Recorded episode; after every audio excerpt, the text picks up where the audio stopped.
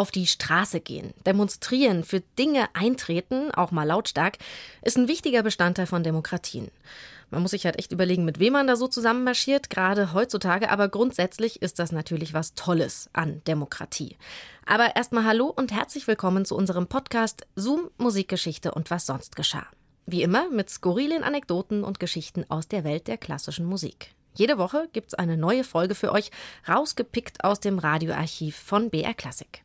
Ich bin Christine und heute geht's um Demos, also eigentlich um eine ganz konkrete Demo oder Demoserie. Und zwar die sogenannten OP Riots in London. Die liegen schon mehr als 200 Jahre zurück und damals sind die Engländer für ihr Opernhaus auf die Straße gegangen.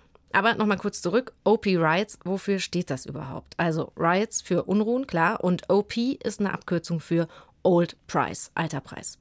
Und bei diesen OP Rides sind die Londoner damals also auf die Straße gegangen, weil es plötzlich mega teuer war, in die Oper zu gehen. Viel zu hohe Eintrittspreise für normale Bürger. Das fanden die Demonstranten damals überhaupt nicht gut. Die ganze Geschichte gibt's jetzt und ich wünsche euch viel Spaß beim Hören. Die Unruhen brachen am 18. September 1809 aus und dauerten 67 Tage. Abend für Abend rotteten sich die Menschen zusammen, um ihren Unmut zu äußern. Als solidarisches Zeichen ihrer Verärgerung trugen sie Medaillen. Flugblätter wurden verteilt, in denen sich die überschäumende Wut der Menge artikulierte. Die Volksseele brodelte, London kochte. Was trieb die braven Bürger der Millionenstadt auf die Straße? War es Hunger, blutsaugerisch hohe Steuern oder etwa der rebellische Geist politischer Revolution? Keines davon. Der Aufstand der Massen hatte einen anderen Grund. Er entzündete sich am königlichen Opernhaus Covent Garden. Als OP-Riots sind diese legendären Unruhen ein Teil der Londoner Stadt und der englischen Kulturgeschichte. Der erste Akt des Dramas nahm 1808 seinen Lauf, als das Theatre Royal samt seiner berühmten Händel-Orgel einem Brand zum Opfer fiel aus Schutt und Asche zu neuem Glanz. Bereits ein Jahr später konnte Impresario John Campbell dem Londoner Publikum ein wiedererrichtetes Haus präsentieren, einen repräsentativen Palast, in dem alles schöner, größer und luxuriöser sein sollte.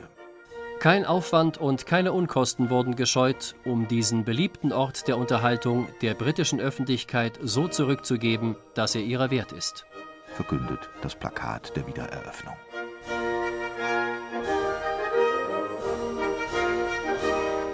Der aufwendige Bau des neuen Opernhauses hatte jedoch astronomische Summen verschlungen. Um seine ruinösen Unkosten in Grenzen zu halten, entschloss sich Impresario Campbell zu einer äußerst unklugen und unpopulären Maßnahme. Er erhöhte drastisch die Eintrittspreise und unterteilte das Auditorium in zwei Bereiche. Komfort und Beinfreiheit für Wohlhabende in Privatlogen, klaustrophobische Enge für die Normalverdiener im Parkett und auf der Galerie. Private Boxes gegen Pigeonhole, private Intimität gegen Taubenschlaggedränge, das Theater als plakatives Abbild einer Zweiklassengesellschaft. Londons Bevölkerung wollte sich diese soziale Klassifizierung keinesfalls gefallen lassen. Unverschämtheit. Oper ist für alle da und nicht nur für eine Handvoll großkotziger Snobs mit dicken Brieftaschen. Für zusätzlichen Zündstoff sorgte das Engagement hochbezahlter italienischer Sänger und Sängerinnen. No Catalani ist auf einem der Flugblätter zu lesen, das die Starsopranistin als gespreizte Zicke darstellt, der John Bull, die Verkörperung der englischen Volksseele, mit einer Trompete gewaltig den Protestmarsch bläst.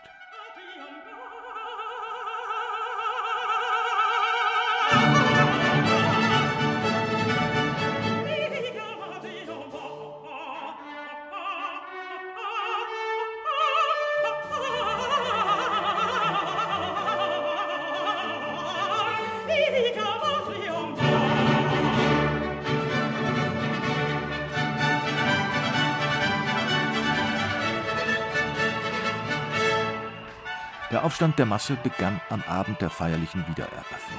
Das Publikum buhte, zischte, tanzte, schlug mit Stöcken aufeinander. Später wurden die Aktionen auf den Straßen des West End fortgesetzt. Etwa zwei Monate dauerten die emotional aufgeheizten Proteste, die Londons politisches Gleichgewicht in Schräglage brachten. Dann waren die sogenannten OP-Riots oder Old Price Riots, die Tumulte um die alten Kartenpreise, vorbei. Gesiegt hatten die einfachen Leute. Denn der entnervte Impresario Campbell sah sich letztlich gezwungen, die alten Verhältnisse wiederherzustellen.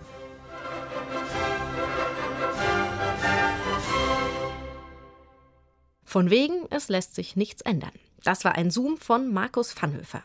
Zoom, Musikgeschichte und was sonst geschah gibt's immer samstags neu in der ARD Audiothek und überall, wo es Podcasts gibt. Und ihr könnt uns natürlich auch abonnieren, dann seid ihr immer auf dem Laufenden. Und nächste Woche geht's dann um einen Komponisten namens William Laws. Als man am Abend die Gefallenen vom Schlachtfeld birgt, da ist auch William Laws unter ihnen. William. Wer? Auch wenn es kaum einer weiß. In der Schlacht von Chester ist im Jahr 1645 im Alter von 43 Jahren einer der größten Komponisten Englands umgekommen. Nicht etwa als unbeteiligtes Zivilopfer, sondern als Soldat. Eine ihm angebotene, weniger gefährliche Mission hatte Laws abgelehnt. Auf den Spuren des englischen Komponisten William Laws. Nächste Woche in diesem Podcast hier bei Zoom. Bis dahin macht's gut, eure Christine.